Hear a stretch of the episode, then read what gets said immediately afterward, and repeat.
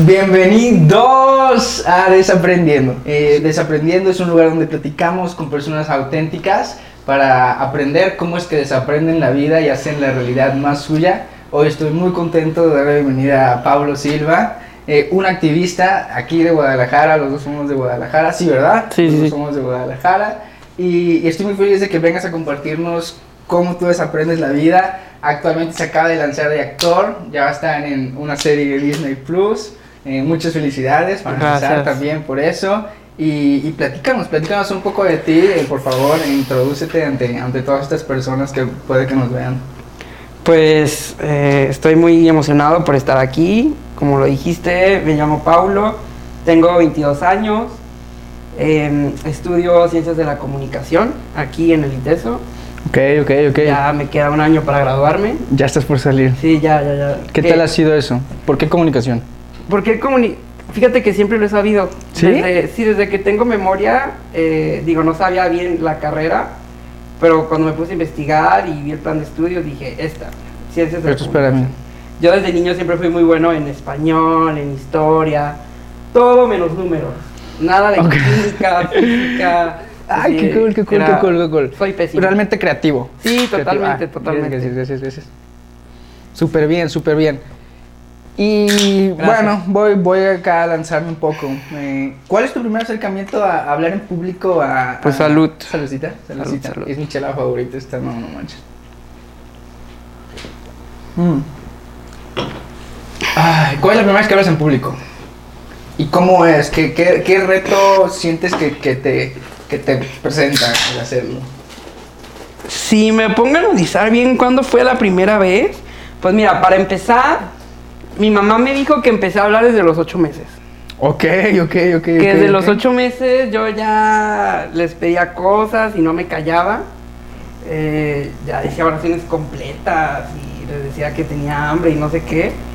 Y creo que todo esto eh, se viene, bueno, a lo mejor creo que es pertinente que cuente un poco de mi historia para Claro, por favor, por favor, por favor, para eso estamos. Yo tengo algo que se llama, bueno, me gustaría aclarar, no es una enfermedad, porque luego justo hoy metí verano y estoy ahorita en una clase y tocó presentarnos y, y le platiqué al, al que estaba al lado de mí, tenemos que hacer pareja, y le dije, no, pues yo tengo una discapacidad, que es esto, esto y esto. Y Ujú. cuando él me tenía que presentar a mí enfrente de todo el salón, y dijo, no, pues Pablo tiene una enfermedad, y yo así de...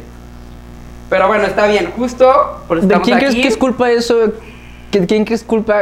¿de ¿Quién crees que es culpa de eso que te enfrentes tú a eso cada día? De, de a lo mejor la manera en que esta persona fue criada, que realmente a lo Mm. mejor nunca tuvo la oportunidad de, de platicar con alguien como tú, tan, como tan consciente, tan, tan, también abierto, ¿no? Sí, bueno, ese, el tema del lenguaje igual lo tocamos al ratito, pero no es culpa de nadie, o sea, es algo cultural, eh, es algo eh, que no nos han enseñado a desaprender justo. Ok. Entonces, eh, pues son estas cosas con las que crecemos, eh, que escuchamos, ¿no? Que así lo dicen los tíos, los primos, los amigos, entonces pues así lo decimos. Y pues no, no hay nadie que te diga lo contrario, que es justo lo que yo hago con el activismo y con lo que Sí, genero en redes platícanos, sociales. platícanos platícanos. Eh, bueno, eh, ahora sí, retrocediendo, eh, pues yo tengo algo que es una condición genética, es de nacimiento, se llama osteogénesis imperfecta, o también se le conoce como huesos de cristal. Ok, Y ok. Básicamente lo que consiste es que mis huesos no producen el suficiente colágeno, ¿no? Con la Ok. persona regular. Eh, eso se lo detectaron a mi mamá desde que estaba en el vientre, pero le dijeron los doctores eh, que me iba a morir a los días o a la semana. Ok, ok. Entonces, eh, pues ya llegó el día, mi mamá ni siquiera compró ropa para mí. De hecho, cuando yo nací fue cesárea, obviamente, porque pues, si hubiera sido parto natural, ahí me quedo en el parto. Eh, y aunque fue cesárea, eh, me fracturaron la clavícula, el brazo, las piernas. Lo que pasa con esto que tengo es que mis huesos pues, son más frágiles. Claro, claro. claro. Eh, entonces, en cuanto nací, mi mamá quiso que la durmiera. Porque no quería escuchar mi voz, mis llantos ni nada, porque no quería quedarse pues, con esta impresión de su hijo. claro, claro, claro. Entonces, pues pasan los días, pasan los meses, pasan los años y aquí estoy. 22 años 22 después. años. Ok, ok. Cuando dices huesos de cristal, eh, suena de cristal, ¿no? obviamente. Sí. Pero realmente, por ejemplo, ¿qué, qué impacto podría a lo mejor sí, sí dañar tus huesos, por así decirlo? Eh, yo estoy, a- yo estoy así gracias a todos los procedimientos médicos que me han hecho. Que han sido... Que han sido. he tenido más de 30 cirugías a lo largo de mi vida y más de 50 fracturas. Eh, tengo clavos en todo el De cuerpo. reposo, de reposo total. No, de- sí, o sea, de- o Porque sea, yo sé que tú haces tu vida, ¿no? Bueno, también para quien no sepa, yo sé que tú eres totalmente independiente y tu Sí. vida es totalmente, te- eh, bueno, para a lo mejor alguien que no, que no está tan familiarizado contigo, que, que realmente tú vas para todos lados tú solo y así. Entonces realmente se- volver otra vez y sentirte mal, no manches, es, es, es un Sí, proceso, es un proceso. Es un retroceder. O evidentemente cuando era niño y me tocaban eh, pues, ir a cirugía, yo tengo la fortuna que me atienden en, en Montreal, en Canadá, Ok, en un ok. hospital en el Shriners que se especializa en huesos. Hay Shriners en todo el mundo. De hecho en México hay uno, pero es para quemados. Y en Montreal se especializa en los huesos y en columna vertebral. Ok, Eh, interesante. entonces, pues desde al- cuando cumplí un año, eh, me realizaron mi primera cirugía porque yo nací, literal, era un gremlin. O sea, vi fotos, nací con mis extremidades curviadas, o sea, tenía los brazos curviados, las piernas también. Entonces me reconstruyeron, literal, me fueron reconstruyendo, eh, me pusieron clavos en, en mis extremidades para enderezar los huesos. Entonces lo que tienen que hacer es rompen hueso a la mitad, es una osteotomía, y meten el clavo por Son clavos que son telescópicos. Bueno, tengo telescópicos en el fémur, pero son clavos de un material, la verdad no recuerdo, pero es un material súper delgadito. Evidentemente no puede ser un clavo de los que ponen aquí porque fracturaría el hueso. O sea, mi hueso es poroso. De hecho, mis huesos ni siquiera se ven en la radiografía. Tienen que subirle muchísimo la intensidad porque apenas se ve. Ok, ok, qué interesante. Entonces, eh, pues ya me han ido reconstruyendo, operando eh, las caderas, eh, las tibias, pero he tenido tantas cirugías porque como yo crezco, el clavo no crece, los clavos no crecen, entonces lo que hace el clavo es que sale de la piel, entonces hay que estarlos cambiando. Ok, Entonces ok, por eso he ok, tenido ok, tanto, ok. porque he tenido que estar cambiando los de mis extremidades, los de la cadera no, porque estos son telescópicos. Es una tecnología que cuando crezco, el clavo se va ampliando. ¿Y eso ha permitido que evoluciones Eso también? eso ha permitido que tenga esta calidad de vida que tengo ahorita. Ok, ok, ok. Aparte de eso, también eh, me ponen un tratamiento cada seis meses. Se llama soledronato, es un absorbente de calcio y es intravenoso. Eso me lo ponen aquí en, En aquí México, aquí en ok, México, ok. aquí en Guadalajara. eh, Casi, casi vitaminas para los Sí, huesos es un tratamiento que en una hora pasa y es todo el calcio que tomo. Yo tomo calcio y también es muy importante que tome sol, la vitamina D, porque Ok, lo absorbe. Entonces todo ese calcio que tengo, obviamente el calcio que nosotros tomamos de la leche y todo eso no es como que luego luego se absorbe, necesita ese suero que es Claro. un absorbente. Entonces, Ok. pues todos esos tratamientos han hecho que esté así de bien. Porque pues yo conozco casos eh, pues que la verdad es que no tienen esta calidad de vida. También Ok, ok. también es porque Hay etapas, por así decirlo. Se supone que yo tengo, hay tipos de osteogénesis, yo tengo la 4, que es la más cabrona, se supone. Ok. Pero ahorita ya hay como 9, ya ido evolucionando mucho, ya hay como 9. Y también tengo que hacer mucho ejercicio para cubrir el hueso con músculo. Ok, y realmente puedes estar Sí, fortalecido. sí, sí, está- manera. ajá, pesas, nado todos los días. Ok, desde que ok. tenía también desde que era bebé, pues es, es, mi aerobics, literal, la natación. Ok. Entonces sí trato de no trato de mantenerme fit también para poder para que mis traslados, mi movimiento sea pues más ligero. Claro, claro, claro. Qué interesante, qué interesante, sí. Qué, qué padre, qué padre de verdad. Eh, o- eh, por, por ejemplo, ¿qué, ¿qué impacto sí te lastimaría? Es- es- es lo que me preguntaba. Mm, pues imagínense, más de 50 fracturas, he tenido accidentes de todo. Obviamente eran cosas que me tenían que pasar, pues tampoco se trataba que me tuvieran mis papás en una burbujita sin que nadie me toque. Y obviamente también todo lo que he pasado y la persona que soy ahorita es gracias a mis padres. ¿Cómo ha sido para ellos? Tú vi que en un video mencionabas que ellos, en un TikTok que subiste, de que mis papás queriendo un futbolista. Sí, así. pues sí, pues es que la neta es que nadie, nadie te prepara como papá a tener un hijo con discapacidad, o sea, nadie. Ok. Es un golpe durísimo, mis papás tuvieron que ir a terapia, casi se divorciaron, o sea, sí es algo Ok, muy difícil, o sea, sí es un proceso de desaprender también de desaprender, pues familiarmente. es que nadie te dice, oye, tu primer hijo y viene con esto que aparte le pasa a uno en cada mil personas, ¿no? O Ok, sea, que es ok. imperfecta, entonces, pues, ¿qué hago? Mi papá fue futbolista profesional, Ok, brasile- ok. brasileño. Wow, wow, wow, wow. Sí, este. ¿Jugó en México? Sí, se le- estaba en Brasil y se lo trajeron a México al Puebla eh, en el 86, 87. Y aquí conoció a mi mamá en un antro, de hecho. ¿En cuál? En, era uno que se llamaba Mahoma. Ah, sí, sí, sí, lo vi. ¿Qué cagado mis papás también se conocieron en un antro. ¿Sí? Sí, Ahorita sí, ya está abandonado sí, ese está, lugar. creo que ahora Está enfrente de Plaza. Patria, Sí, sí, literal, sí, sí, sí, sí, sí, sí, sí, muy famoso, duró muchos años, duró muchos años. Mis papás, muchos mi años. papá tiene un restaurante brasileño, Scratch du Oro de espadas brasileñas, lleva Ay, qué rico. 23 años ya con el restaurante. Qué chido. un año más qué que chido. yo.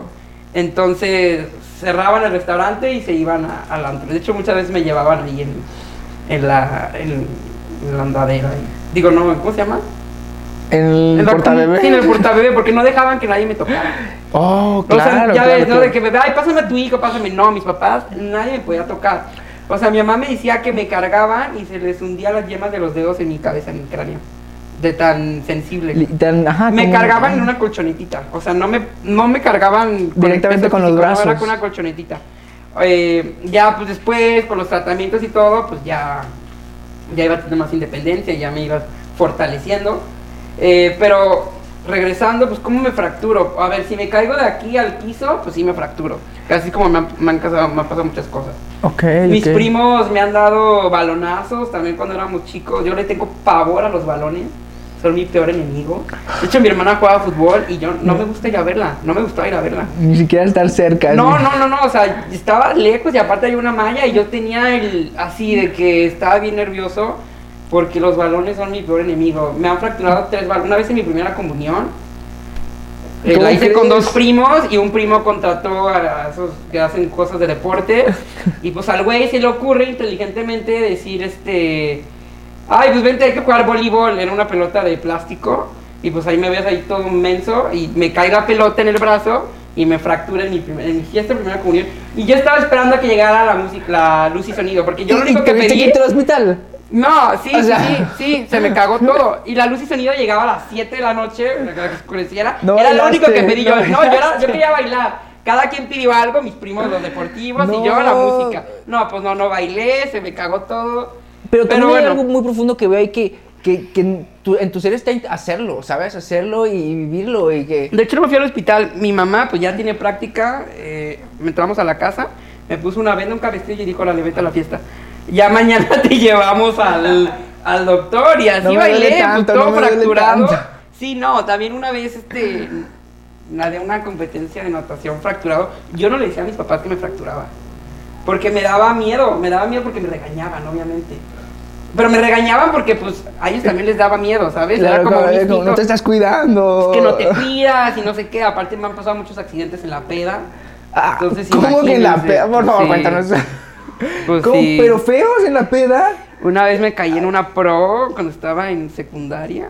Pero ya borracho. Sí, sí, sí, sí. Sí, Sí, no, no, me ha pasado. Entonces mis papás siempre que salgo de noche están así como de que esperándome y a ver a qué hora llego y que llegue bien. Hace, hace un año me caí ahí, pero eso, de hecho eso lo denuncié en redes sociales, fue en Unicenter. Estaba, salí del antro y estaba con una amiga, me estaba llevando y había un pinche hoyo en la banqueta y me fui de boca con toda mi amiga y nos caímos y pues me fracturé el, aquí, la tibia, no, el fémur. El Me fémur. fisuré el fémur. ¿Eso cuánto tiempo de recuperación significa Pues para como ti? el fémur no lo puedes eh, inmovilizar, porque pues, imagínate, pues sería todo. Entonces, pues sí, fue do- un mes, un mes y medio. Hasta eso yo sano rápido. Ok, también ok. como que esta, lo, lo que tengo hace que tenga también el umbral del dolor muy alto. No, me imagino. Sí, también el umbral del dolor lo tengo muy alto, pero pues así me fue. Imagínense al día siguiente mis papás ya me querían anexar casi casi. Pero, pero pues son cosas que, o sea, al principio no lo vi y ya pasó todo, pasó un mes y después yo me puse a reflexionar y dije, a ver, Paulo, o sea, la neta no estaba ni tan borracho y dije, puta madre, o sea, y aparte, ¿quién? Porque había un pinche hoyo a mitad de la calle, o sea, esto es pedo del municipio. Entonces me fui, le dije a un amigo mío, güey, acompáñame al lugar, voy a grabar. Entonces grabé, subí un video contando mi historia, etiqueté A todo Fran- lo- a a todas todo las los- autoridades de Jalisco. Ok, ok, Y en chinga tuve respuesta. Y a los tres días eso yo estaba tapado. Qué bueno. Qué poder agarrado tu voz también. y Entonces, eso es, eso wow. a o sea, la partir de ahí, y también lo que les quiero decir es que sí sirve denunciar y sí sirve el activismo y no nos quedemos callados cuando vemos una injusticia, porque luego muchas veces decimos, ay no, nadie me va a pelar, ay no, ¿para qué? Me van a decir que carbuendero, pero no. Y justo hablabas de eso en uno también de tus videos que me encantó que decías, yo me sentía mal de, de Ah, pedir algo, ¿no? Y Sí. cuando, cuando realmente es, es- sería algo lógico, ¿no? A lo mejor literalmente lógico, que, que se creara todo este ambiente que para, para, para la accesibilidad, que... Ay, sí, sí, aventé todos tus videos, ya, ya- ya te he dicho, ya te he dicho. Sí, sí, sí. Eh, y pues bueno, eh, ya todo este tema del activismo no lo traigo, o sea, no, no es como que lo traigo desde siempre. De hecho, pues yo vivía muy en mi burbuja, mis papás también pues me tenían muy cuidado, también porque no querían que me enfrentara al mundo y a los peligros, ¿no? Porque ellos sabían que pues vivo, vivo en un mundo que no está hecho para personas como yo. Así de simple.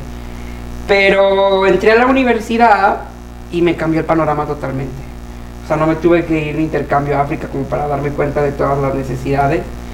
Entré a la universidad a una carrera eh, súper humanística, eh, muy antropológica, en donde vemos... Tuve una clase de movimientos sociales, se llamó la clase, y a mí siempre se me, se me hacía muy curioso que nunca se tocaba el tema de la discapacidad. O sea, veíamos feminismo, movimiento LGBTQ, migración, todos estos temas, pero nunca discapacidad. Y también leíamos muchos autores, a mí me gusta mucho la teoría, soy súper teórico, me encanta, me encanta todo el mundo académico. Ok. Y también se me hacía muy interesante que no había ninguna persona con discapacidad eh, que me hayan dejado leer en la carrera, ¿no?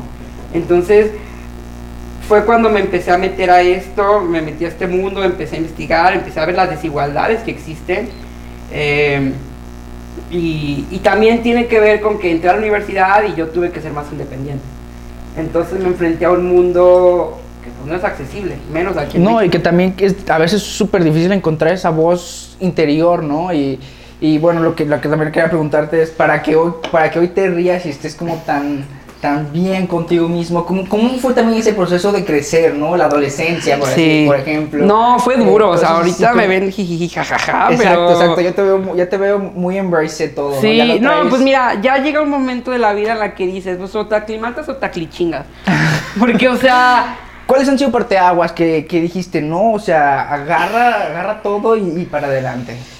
pues mira, mis papás siempre me han dicho que ellos no son eternos, sobre todo mi mamá. Me dicen, ¿qué vas a hacer el día que nosotros no estemos? O sea, ¿qué vas a hacer? Eh, no te vamos a mantener toda la vida. O sea, si ustedes me preguntan hace cinco años, yo pensaba que iba a tener chofer toda la vida, que me iban a cambiar la ropa toda la vida y que iba a ser un mantenido, que nunca iba a dar mi primer beso, que no iba a tener la vida sexual activa que tengo ahorita. O sea, yo decía, güey, voy a ser un niño eterno. Ok, ok, ok.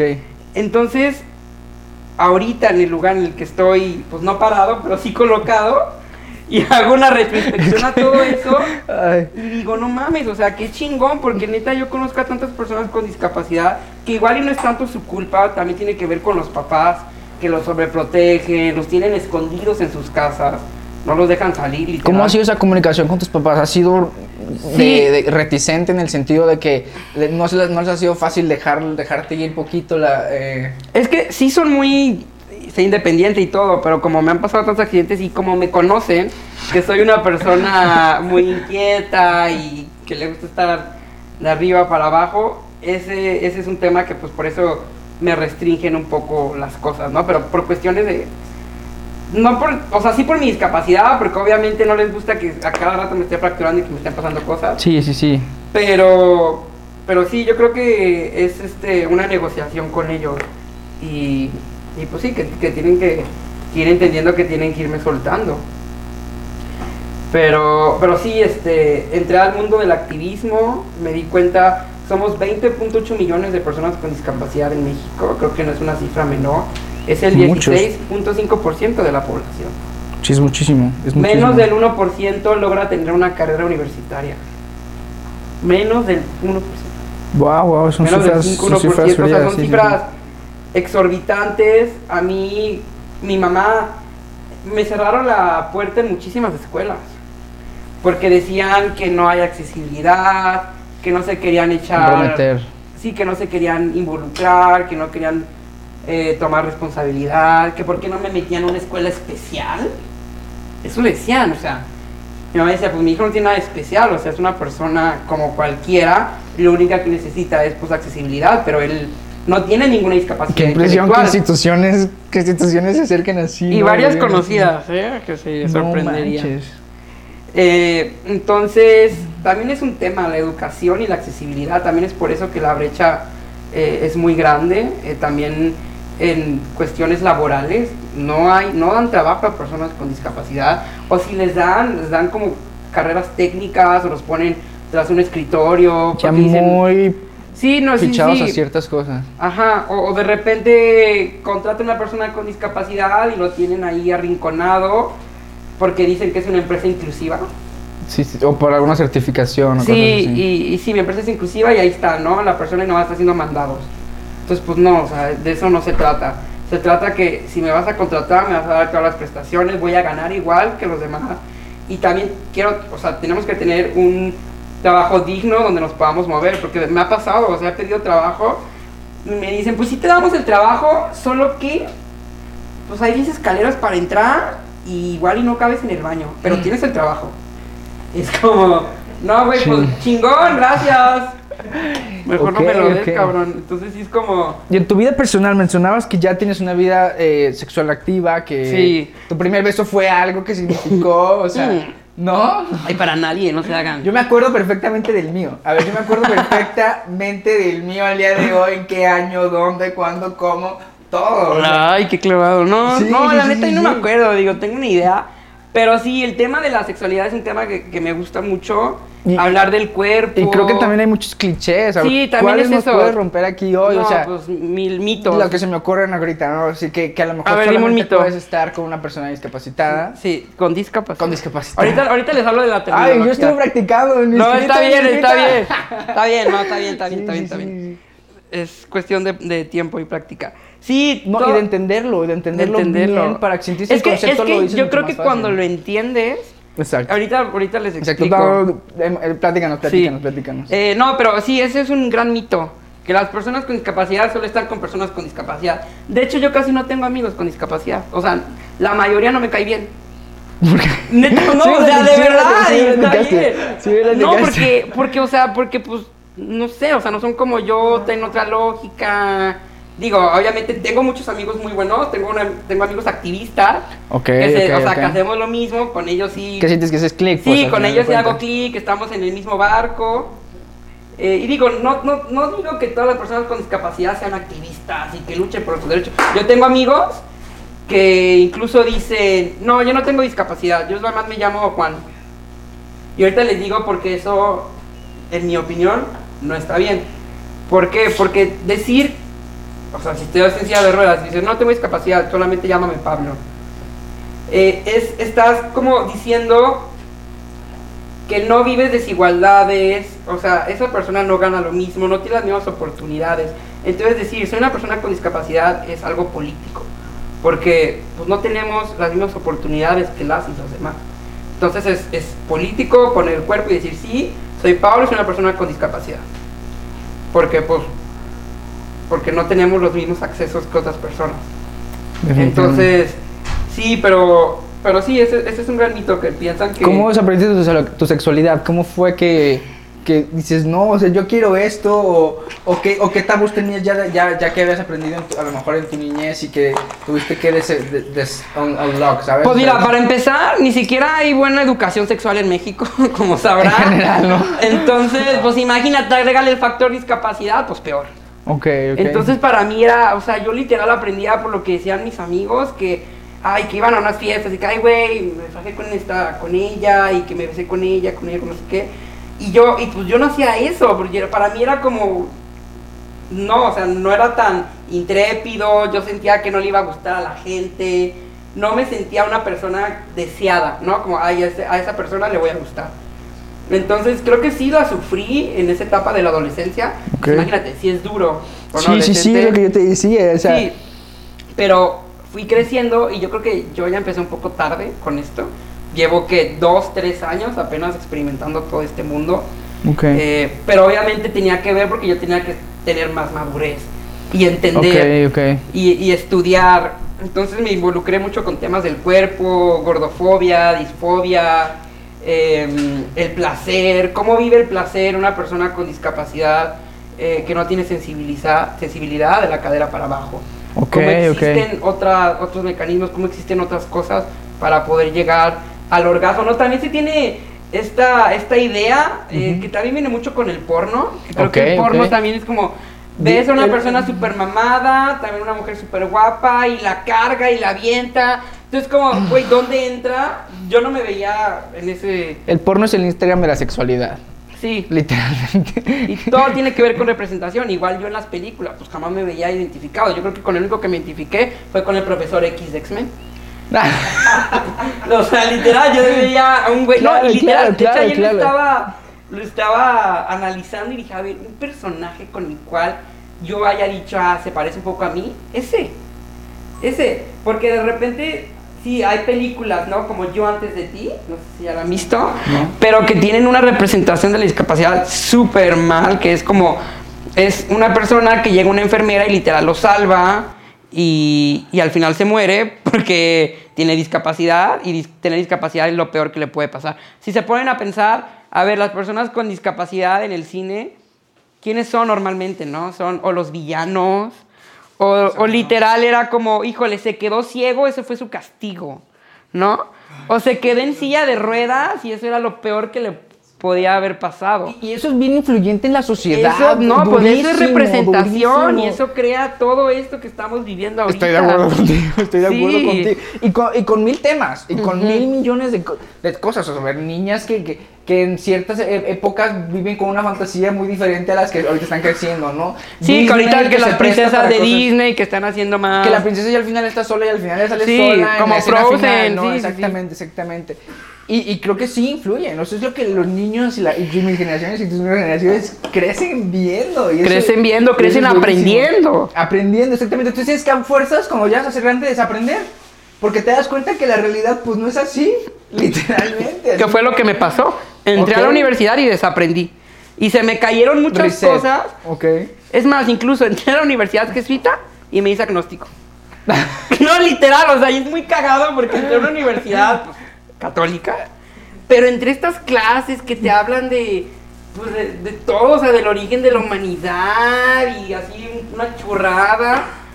Entonces, Sales sí más te con- cuestionas muchas cosas y yo me cuestioné muchísimas cosas, pero también me dieron mucha esperanza. Porque Ok. era como, bueno, no todo está perdido. O sea, ok, ok. y si Puedo yo- yo aportar, ¿no? Ajá, y si yo puedo aportar desde lo que sé para ayudar a la gente a desaprender sobre estas cosas, estos imaginarios que tenemos sobre la discapacidad, que son muchos, uno de ellos es, bueno, sobre la sexualidad pasan dos cosas que yo he notado. Son dos polos totalmente extremos. Uno es, o te infantilizan, Ok. muy cabrón, Ok, ok. es, ay no, ver a una persona con síndrome de Down y dicen, "No, este güey no se, ve- no se masturba, este güey, no, pues es un niño. No puede tener- Es un ángel. ¿Cómo va a tener Deseos, ¿no? obscenos? Ok, ok, ok. Y existe el otro polo, que lo he estado viviendo también mucho, que es la sexualización. Sobre sexualización de nuestros cuerpos. Ok, ok. ¿Qué es esto verlo. que me han dicho? De, no mames, es que siempre tengo un morbo de coger con una persona con discapacidad. Ok, podrías decirlo más morbo, ¿no? A lo mejor. Sí, el morbo, sí, que es sexualizar nuestros cuerpos porque son distintos. Entonces son estos dos polos, como que Pero no hay un lo cual, in-between. ¿crees que, ¿crees que es válido? ¿Crees que es un medio definitivamente?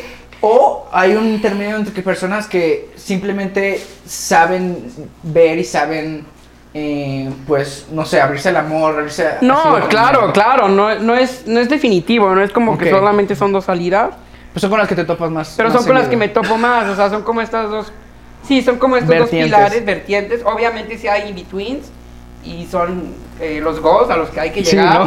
a los Eh, a no ser estos trofeos exóticos de que hay media al, al lisiado, ¿no? Y Ok, ok, ok.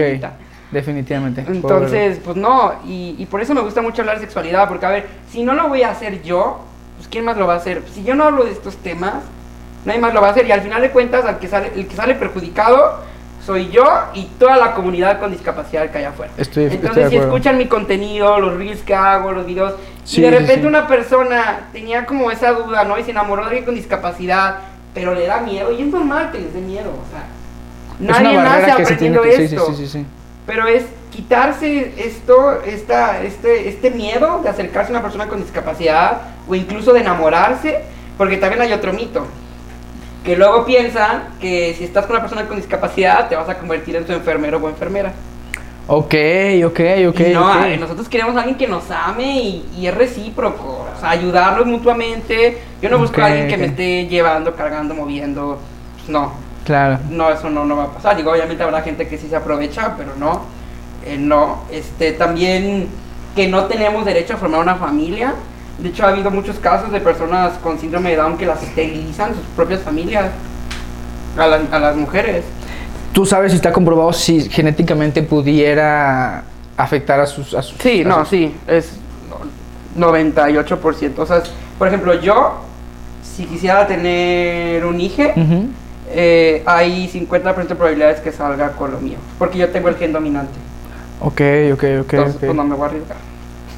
Ya los decidiste. No, ya lo decidí. Luego mucha gente me dice, ay, pero ¿por qué? Si tus papás te trajeron y mira qué bien estás. Y digo, pero no, no ha sido fácil, ¿eh? Ah. Y, y, y si puedo evitar traer al mundo a una persona, porque pues sí es traer a alguien a sufrir. Ok. O sea, seamos realistas. Y si puedo evitar esto. Digo, aparte ahorita si me preguntan no quiero tener hijos porque está muy cara la vida y no, no, no. demasiado, demasiado, Y la demasiado verdad yo no tendría problema en adoptar. Ok, No ok, tendría, claro, si me dan claro. ganas Cinco. de la paternidad, Cinco. pues no tendría problema en adoptar. Me gusta, me gusta definitivamente. Hablando un poquito de esto, ¿crees que el amor ahora con las redes sociales eh, es más difícil? Eh, no, fíjate que conmigo ha sido al contrario. ¿Crees que es más fácil? Existe un, un, un estigma. Gracias, gracias. Existe un estigma y un estereotipo con las dating apps que. Ay, no, ¿cómo, cómo estás en Tinder y cómo estás en Bumble? No, la neta es que para muchas personas con discapacidad que son muy tímidas, pues les ha ayudado muchísimo a tener Ok. citas. Es, o sea, yo digo que eso no, por- porque luego dicen "Es que te va a hacer antisocial, ¿no? Y los que son como Ujú. súper extremistas. Yo creo que no, creo que las redes sociales y el ligue en aplicaciones ha ayudado mucho a, las a relaciones. generar conexiones y Exacto. entablar y sí, y también a las relaciones. Bueno, a mí en lo personal me han ayudado mucho las dating apps. Sí, sí, sí. Yo me gustan y. No sé, siento que ya no he tenido que usarlas. mm, mm, Ujú. tengo, tengo novia en los últimos. No, no, no has tenido la Me quedé necesidad. cuando solo existía Tinder, por ejemplo. Mm. ya, ya ya Ahorita tocó. ya hay infinidad de A mis aplicaciones. 27 años me y tocó para ese lo Tinder. que quieras. me, puedo, me puedo imaginar, me puedo imaginar. Sí, sí, sí. Pero qué gusto, qué gusto de verdad tenerte aquí. Eh, vamos, vamos a empezar un poquito a cerrar. Pues me gustaría cerrar rápidamente con así una clase express de terminología. Ah, me gusta. me Eh, así, eh, rapidísimo. No, ¿Por qué no se dice discapacitado? Porque, a ver, si, si nos ponemos a pensar en la etimología de la palabra, un discapacitado es una persona que no tiene ninguna capacidad. O sea, ay, el discapacitado, ¿no? Que me digan, ay, viene Pablo el discapacitado. Pues, güey, ¿discapacitado de dónde? Yo estudio, manejo, trabajo, voy, vengo, pues no, tengo otras capacidades. Inválido, tampoco. Estás diciendo que una persona no tiene valor. Minusválido, peor. Menos valor. Capacidades diferentes tampoco, que eso es algo que trajo Fox en el 2006, cuando quiso, quisieron suavizar el término. Pero no, porque a ver, todo el mundo tiene capacidades diferentes. Uno es bueno en el cine, otro es bueno en el arte. Eso, uno es bueno es nadando, corriendo, son capacidades que todo el mundo tenemos. Tampoco invidente, porque no ven el futuro, las personas ciegas. Un invidente es alguien que ve el futuro. Eh, tampoco que, que chuequito, también por decirle, ay, el enanito. Tampoco enanito, porque enanito pues son los de Blancanieves. ¿Cómo quieres, por ejemplo, alguien a lo mejor que a lo mejor que no tiene experiencia con nadie con discapacidad? ¿Cómo ¿Cómo, se dice? la mejor manera de acercarse Eh, eh, a ti en cuanto si te ven que necesitas ayuda? Si, No, pues normal, eh, normal. te- preguntártelo. Preguntarme, sí, de repente me han visto que cuando voy a la universidad, que estoy bajando mi silla y se acerca gente, oye, ¿te puedo ayudar a bajar la silla? Y yo digo, sí, sí, está bien, o sea, no hay problema. Luego las personas creen que me voy a ofender porque me pregunten o por, por ofrecer su ayuda. Y no, digo, habrá gente que se ofenda, muy su pedo, pero no, no tendríamos por qué. Tampoco, eh, ya que está inválido, tullido, lisiado.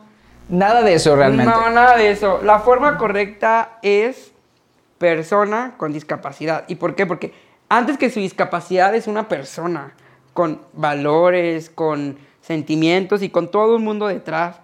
Y hay persona con discapacidad motora, que es mi caso, visual, auditiva, mental, intelectual. Para ti, ¿qué es el éxito, Pablo? ¿Cómo lo definirías al día de hoy, así hoy presente? ¿Cuál es el éxito? Para mí el éxito, bueno, para mí muy personal, yo creo que el éxito es que pueda vivir en este mundo que no está hecho para personas como yo, de la forma más tranquila, regular posible. Eso yo defino mi éxito. Y si lo logro en algún futuro, donde yo no me encuentre con ninguna traba, donde yo pueda bajar, subirme a mi carro, ir a la tiendita, ir por una chela sin que me tope con rampas mal hechas, sin que me tope con escaleras, para mí eso es todo el éxito. Y ya cumplí. Qué chido, qué chido, me da mucho gusto. Eh, para cerrar una pregunta, un consejo que tú le darías a, alguien que a lo mejor está en tu misma, en tu misma posición y a, los que tú llamas eh, inválidos de voluntad, también un consejo que le das al día de hoy con la fecha de hoy, pues, con tu conciencia. Yo les doy a las personas con discapacidad, a la comunidad, eh, que salgamos a las calles. A ver, somos 20.8 millones, pero yo digo, ¿dónde, dónde estamos? No, no estamos, no estamos ocupando espacios. Y yo creo que es por eso que las cosas no cambian, porque la gente dice, es que no vienen, no salen, ¿para qué ponemos elevadores y rampas? Pero no, hay que salir y poner el cuerpo en lugares donde no son accesibles. Poner el cuerpo es político. Acomodarse, ¿no? Y es un statement, es decir, aquí estoy y tengo derecho a ingresar a tu establecimiento y está por ley, porque es por ley, no son inventos míos, que tienes que tener toda la accesibilidad universal para que yo pueda ingresar. Entonces yo les diría, salgamos de nuestra burbuja, salgamos de nuestras casas y vivamos. Porque no nacimos para escondernos. ¿Y alguien de voluntad?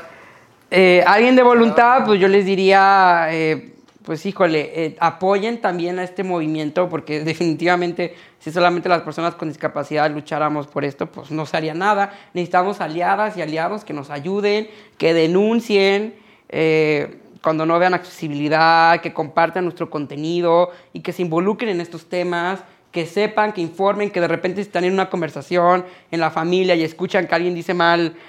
Simple, esas simples cositas ya hacen muchísimo. Si no, como decía, entender realmente el trasfondo, porque cuando lo entiendes es mucho más fácil. Sí, porque si seguimos diciendo el discapacitado, el inválido, están poniéndonos en una posición de inferioridad. Es como si nos estuvieran haciendo así.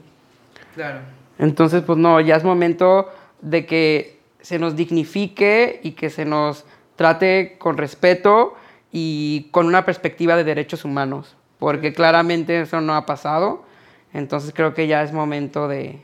Porque también recordemos que de hecho la estadística más alta son personas que adquieren la discapacidad en algún momento de su vida, por algún accidente, alguna enfermedad, lo que sea. Entonces, recordemos que nadie está exento. ¿Eso dirías que es una situación más difícil? Sí, claro. Imagínate de estar... Pues de hecho, mis amigas activistas adquirieron la discapacidad. Eh, una hace dos años, el modelo, y, tuvo un accidente y ahorita está en silla de ruedas. Entonces, imagínate, es mucho más fuerte. Yo, yo no, porque yo he vivido con esto toda mi vida. Yo no conozco otra realidad. Entonces, para mí esto es lo normal. Pero para una persona, imagínate que ahorita te postren en una silla de ruedas es durísimo. Sí, no, física, mentalmente siento que... Sí, sí, sí, es un proceso muy largo. más que quisiera alguien preguntar algo, aportar algo esta noche tan agradable? ¿No? Pablo, terminamos. Te doy muchísimas gracias. Todo bien. Jonah, vámonos.